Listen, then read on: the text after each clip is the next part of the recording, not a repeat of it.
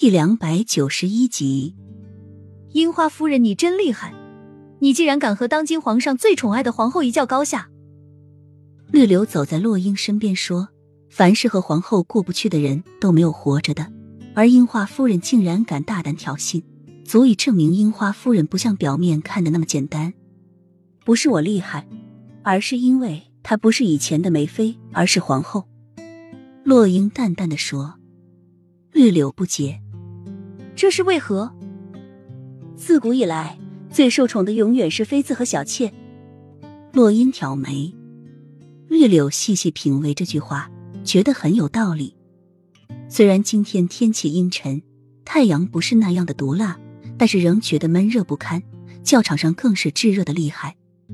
洛英到了教场，小溪已经被一个类似教头的人带到一个木头人那里指导着，对着小溪不知道在说什么。而小溪却是一副十分感兴趣的样子。樱花夫人，皇上让你过去。绿柳在洛英的耳边说。不远处的凉亭中，齐盛瑞正望着他。他走过去，齐盛瑞指着他身旁的椅子说：“坐。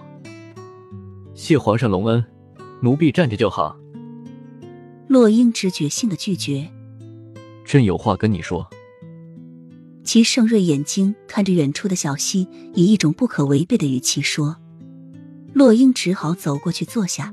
一坐下，齐盛瑞的声音立即就附在了耳边：‘你的胆子还真够大的，连皇后你都敢挑衅，你就不怕杀头吗？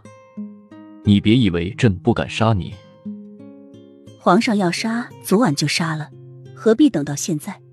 洛英的目光也落在小溪小小的身影上。”毫无害怕之意。齐盛瑞喝了一口凉茶，等朕把一切都安排好之后，就是你的死期。有皇上在黄泉路上陪着也挺好。洛英风轻云淡的说着，齐盛瑞却轻笑一声：“朕要去陪雨飞，你还是自己走吧。”洛英淡笑不语，沉默片刻之后，齐盛瑞又说。你以后不要去招惹皇后，对你没好处。皇上搞错了，是皇后不愿意放过奴婢。一个六年都不能怀孕的女人，难免会担忧自己的位置不保。如今又突然多了位太子，皇后娘娘要为自己谋算。洛英一针见血的指出问题的要害。